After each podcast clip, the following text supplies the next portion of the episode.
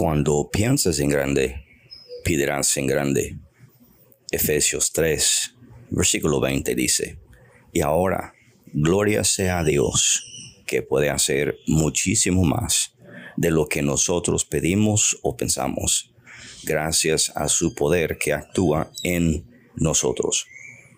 Nosotros somos limitados no solamente por la manera de pensar, pero también por la manera de pedir.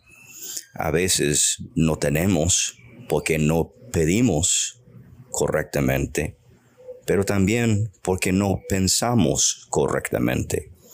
La carne humana tiene la capacidad muy limitada.